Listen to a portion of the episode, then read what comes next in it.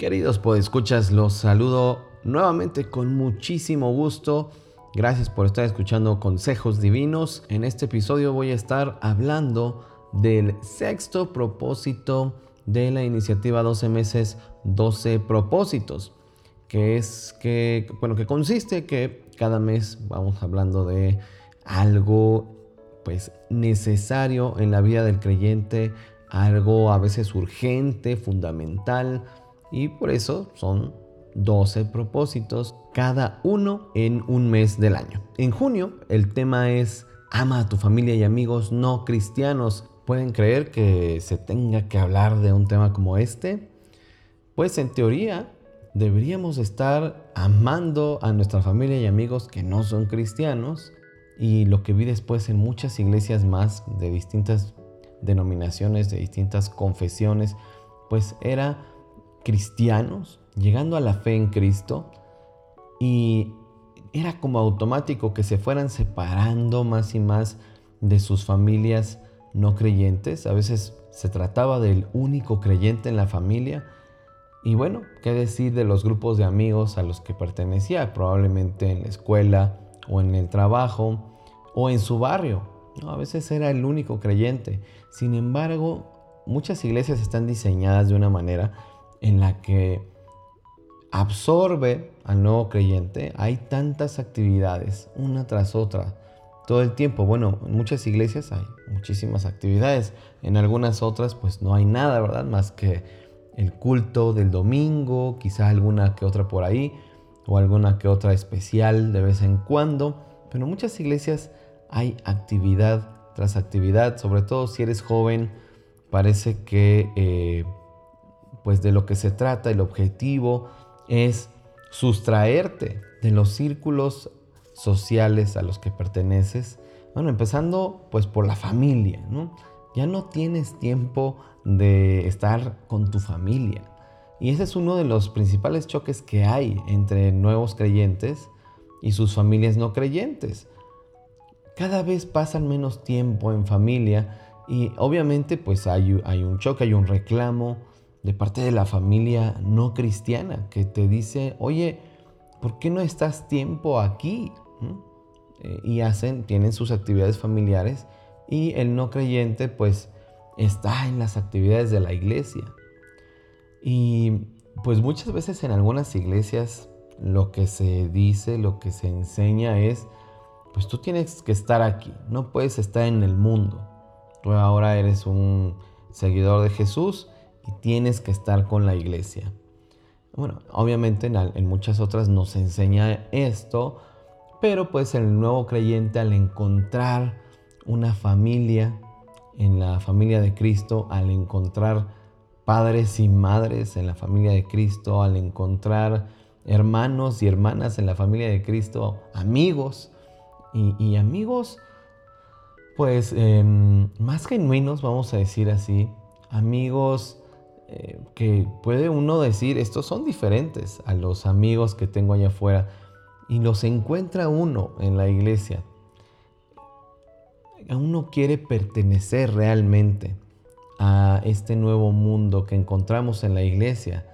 Y claro, aunque nuestras iglesias no son perfectas, muchas veces encontramos lo que necesitábamos, lo que tanto necesitábamos. Eh, yo me acuerdo cuando eh, tomé la decisión de seguir a Jesús, pues me quedé sin amigos, porque pues mis amigos pues eh, tenían muchos vicios, tenían unos hábitos terribles, malas costumbres, cosas de las que yo me quería alejar para acceder a este nuevo comienzo y no porque en mi caso me dijeron, ay, tienes que dejar de hacer esto, está prohibido hacer lo otro, está prohibido. Pues no, realmente no pero uno está consciente de que uno eh, tiene que alejarse de ciertas circunstancias y probablemente de ciertas relaciones. Y eso me lleva a decir que es verdad, es verdad que, porque algunos seguramente están pensando, bueno, es que cómo voy a seguir frecuentando esas amistades no cristianas, cómo voy a seguir eh, metido en ciertas dinámicas, en ciertas conversaciones, a lo mejor hay amigos que pues se reúnen únicamente a tomar o amigas que se la pasan criticando a otras personas. Obviamente también los hombres criticamos, ¿verdad? Eh, son solamente ejemplos. Pero bueno, lo que quiero decir es que sí, a mí me pasó, yo lo viví, que para seguir a Jesús tuve que dejar de frecuentar a las amistades que tenía en ese momento, por las cosas que hacían, y, uno está metido en eso, uno no tiene libertad, uno forma parte de eso para pertenecer, pero también por la maldad propia que hay en uno mismo. Y uno identifica que es necesario alejarse, es necesario mm, pintar una raya, ¿no? poner un límite. Y eso lo resienten las eh, personas pues, que eran tus amigos. Claro que esto pasa, eh, particularmente con, con, los amigos o con las personas con las que uno se junta, que si bien a veces en algunos casos no son tal cual amigos, pues bueno, pues son las personas con las que te juntas, las personas con las que convives, ¿no? Claro, te alejas de ellos, entiendo eso perfectamente, pero lo que estoy diciendo aquí es que debemos evitar cortar relaciones con toda persona que no es cristiana. Y eso también es muy común. Entiendo que como parte del proceso de nuestra conversión, nos vamos alejando de las amistades, de los conocidos con los que hacíamos cosas malas, pero aquí el problema es que no nos alejamos de ellos porque, o no deberíamos alejarnos de ellos porque no sean cristianos, sino porque estamos obteniendo una libertad que no conocíamos, estamos obteniendo, estamos accediendo a un nuevo mundo, estamos aprendiendo a diferenciar, a discernir lo bueno de lo malo. Y entonces muchas veces una reacción a esto pues es huir de eso que nos mantenía eh, esclavizados, que nos mantenía a veces enfermos, que nos mantenía eh, pues mal, alejados de Dios, ¿no? Y entonces una reacción así como muy radical en un principio pues es alejarnos de todo eso. Eso, por un lado, pues es comprensible. Sin embargo, no podemos alejarnos de toda persona que no sea cristiana y, y bueno, no podemos alejarnos de la familia, ¿no? Cuando no son cristianos. Y lo voy a decir de una manera muy simple, ellos nos necesitan, tanto la familia como los amigos no cristianos nos necesitan. se necesita que nuestra luz brille. Ahí donde nosotros éramos oscuridad, pues que brille. Y fíjense qué importante es que la gente, la misma gente que, con la que compartíamos aquellas cosas que eh, no son dignas de Dios, es tan importante que ellos mismos atestiguen nuestro cambio de las tinieblas a la luz, que ellos mismos puedan apreciar y diferenciar el antes y el después de nuestra vida, nuestro antes y nuestro después de Cristo, ¿no es así? Y claro, sí, el Señor nos instruye a ser luz del mundo y sal de la tierra, claro, pero no porque seamos más buenos y espirituales, sino por lo que Dios ha hecho en nosotros, para que otros conozcan lo que Él quiere para todos. Me hace recordar al apóstol Pablo, ¿no? que aclaró que Dios no ha escogido lo mejor del mundo. Ahí tú puedes revisar 1 Corintios 1. No, no ha escogido lo mejor del mundo. Así que no es por ser mejores que buscamos al Señor. Y es, a veces esto es lo que la gente cree, que nos creemos mejores, que nos creemos superiores y entonces, pues por eso buscamos al Señor, ¿no? Y esto no es así. Nosotros tenemos que aclararles que no es así, que es por nuestra maldad que el Señor ha ido a nuestro encuentro, que el Señor nos ha buscado. Y bueno, a veces damos a entender lo opuesto y hacemos sentir a otros como si fueran malos. Simplemente el hecho de alejarnos de ellos es hacerlos sentir como, a ver, yo ahora soy bueno y ustedes son los malos. Nosotros buscamos a Dios porque es su amor el que está brillando, su misericordia y su gracia, no nuestra supuesta bondad. Esa no es la que brilla, sino su misericordia, su amor y su gracia. Entonces, para muchos aquí, pues sí hay un dilema, ¿no?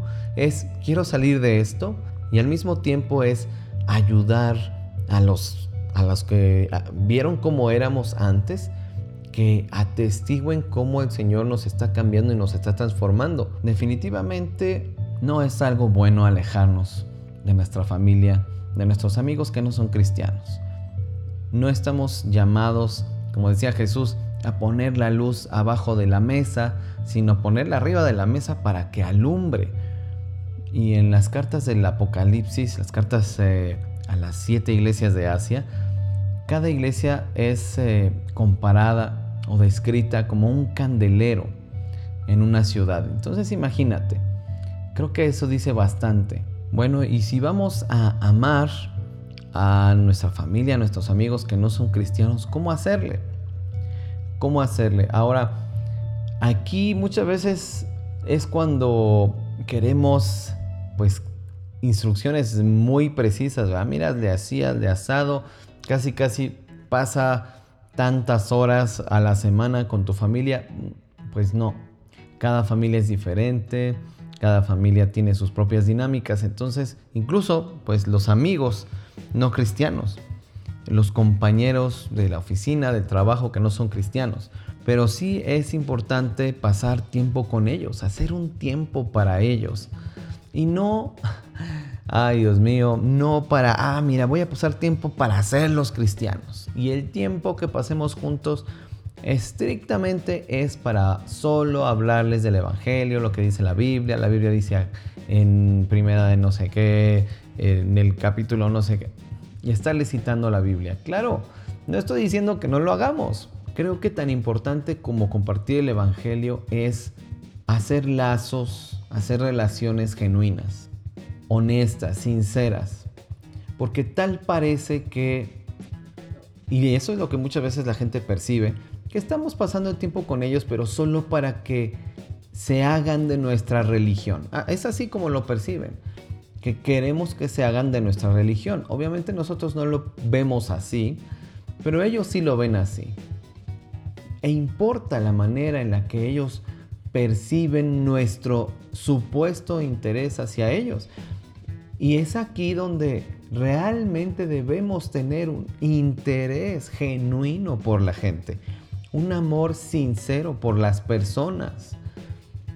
Y amar a nuestros padres no cristianos, pues es amarlos porque son personas, porque son criaturas de Dios, porque son prójimo, porque son nuestros padres, por lo que son, nuestros hermanos de sangre, en la carne amar a las personas por lo que son.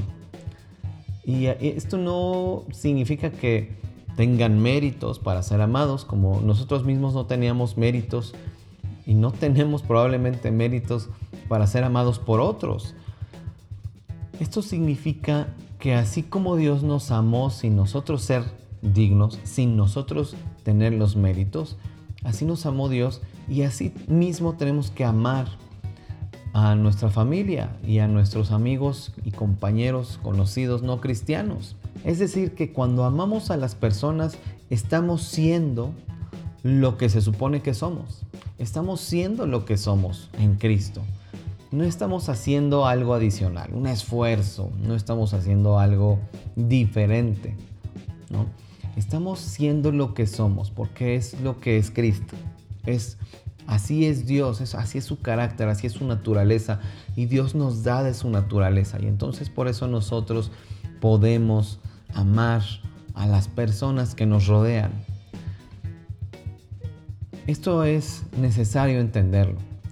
Porque, pues sí, número uno, como decía, nos absorbe tanto la iglesia que entonces dejamos de amar a las personas que nos rodean y nos la pasamos pero además lo peor de todo es que muchas veces no es que nos la pasemos con la iglesia, interactuando entre nosotros, haciendo relaciones y amistades profundas entre nosotros, siendo un cuerpo. Lo peor de todo es que a veces es solo para estar dentro de cuatro paredes, es solo para estar en el activismo, es solo para estar haciendo cosas y ni siquiera estamos conociéndonos entre nosotros como como cristianos, como cuerpo de Cristo.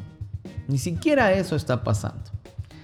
Entonces, claro, debemos replantearnos, debemos cuestionar lo que estamos haciendo, cómo lo estamos haciendo como iglesia, pero también como iglesia animarnos a pasar tiempo con nuestras familias no cristianas, con nuestros amigos no cristianos.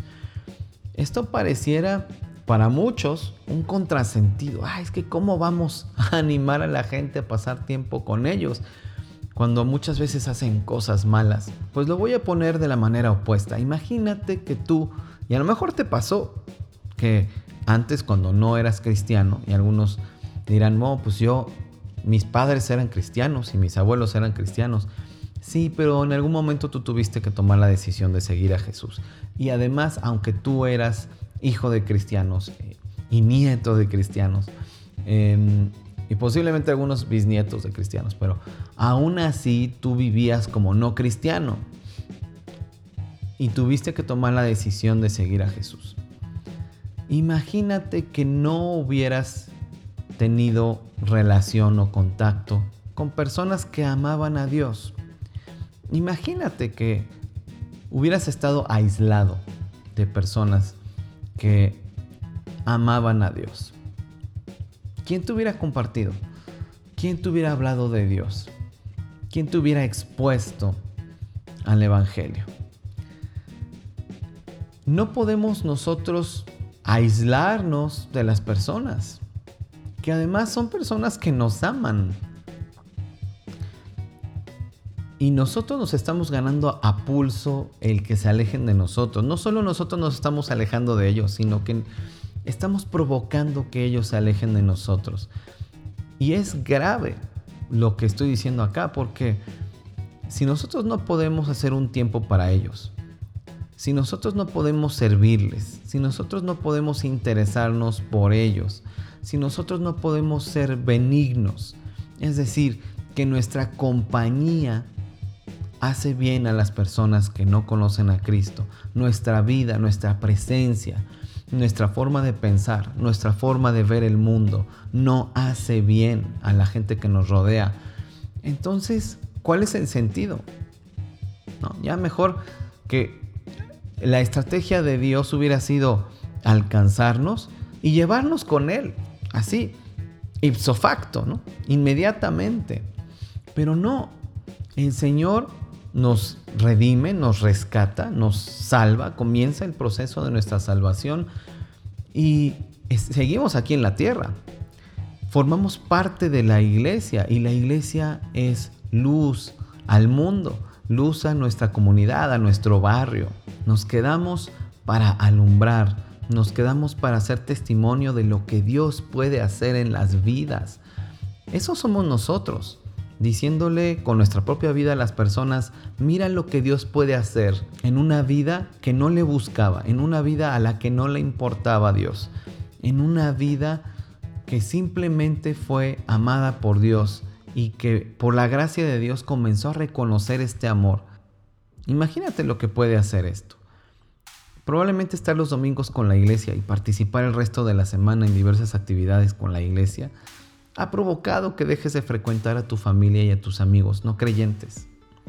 Y sí, la iglesia es hermosa, pero no debemos encerrarnos únicamente en nosotros mismos. ¿Cómo vamos a mostrar al mundo cómo vive alguien que ha sido transformado por el poder de Dios si estamos encerrados en nosotros mismos? Así que te animo a organizar tu tiempo y a procurar ver a tu familia y amigos que no son cristianos regularmente. Visítalos.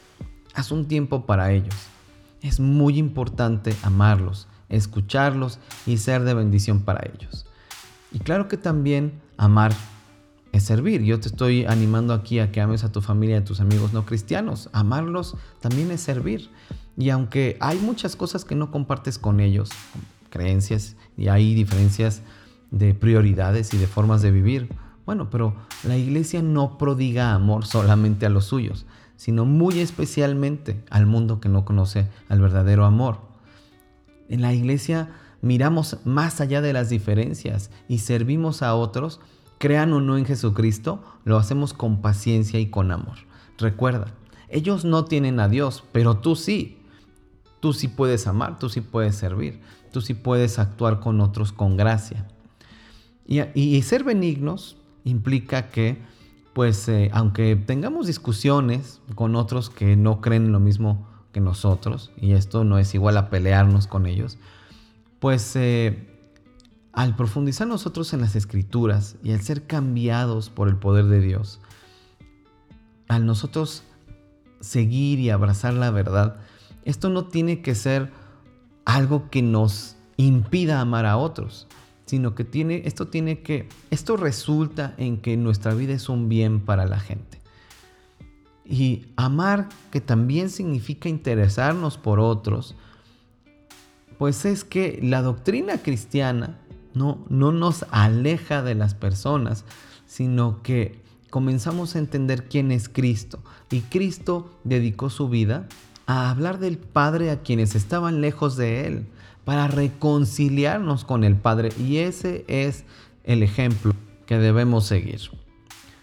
Lo espiritual no es únicamente lo relacionado con la Biblia o con la doctrina cristiana. Podrías saber mucho y ser inmisericordia y ser soberbio y que la gente no te importe. La doctrina de Cristo es esencialmente replicar lo que Dios ha hecho en ti, en aquellos que no conocen a Cristo. Es comunicarlo a otros. Interésate por sus vidas. Interésate por sus afanes, interésate por sus alegrías, interésate por sus luchas, interésate por sus necesidades. Eso no significa que tengas que vivir como ellos, eso significa que estás amándolos. Eso es lo que significa, eso es ser espiritual. Eso es ser una influencia benéfica en las vidas de ellos. Muchos creen que ser cristiano y creer el Evangelio es pasar de disputa en disputa, de pelea en pelea, de discusión en discusión. Es que no, ¿por qué adoras a María si la Biblia dice que... Pero no nos interesamos en las personas. No podemos manifestarles nuestro amor. Y claro, no significa apapachar la mentira. Es que, ay Dios mío, pareciera que Em, esto es cuento de nunca acabar, ¿no es cierto? Que el Espíritu nos guíe, que el Espíritu nos guíe, pero que sobre todo que al ser transformados podamos amar a las personas, ser influencias benéficas para ellos, servirles, amarles al interesarnos en sus vidas, em, que podamos hacer un tiempo para ellos, para hablarles del Padre, de lo que el Padre, de quién es el Padre, pero también de lo que el Padre quiere. No, esto no va a ocurrir si nosotros vivimos alejados de las personas. Así que me despido, como siempre, diciéndote que Dios sea contigo y hasta pronto.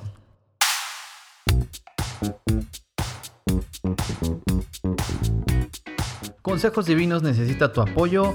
Ve a restauraministerios.org, diagonal donaciones y envíanos tus aportaciones para seguir sonando. Seguimos en contacto en Efraín-Campo en Twitter, en Restaura Ministerios en Facebook o escríbeme a contacto arroba restauraministerios.org. También te veo por allá en mi blog.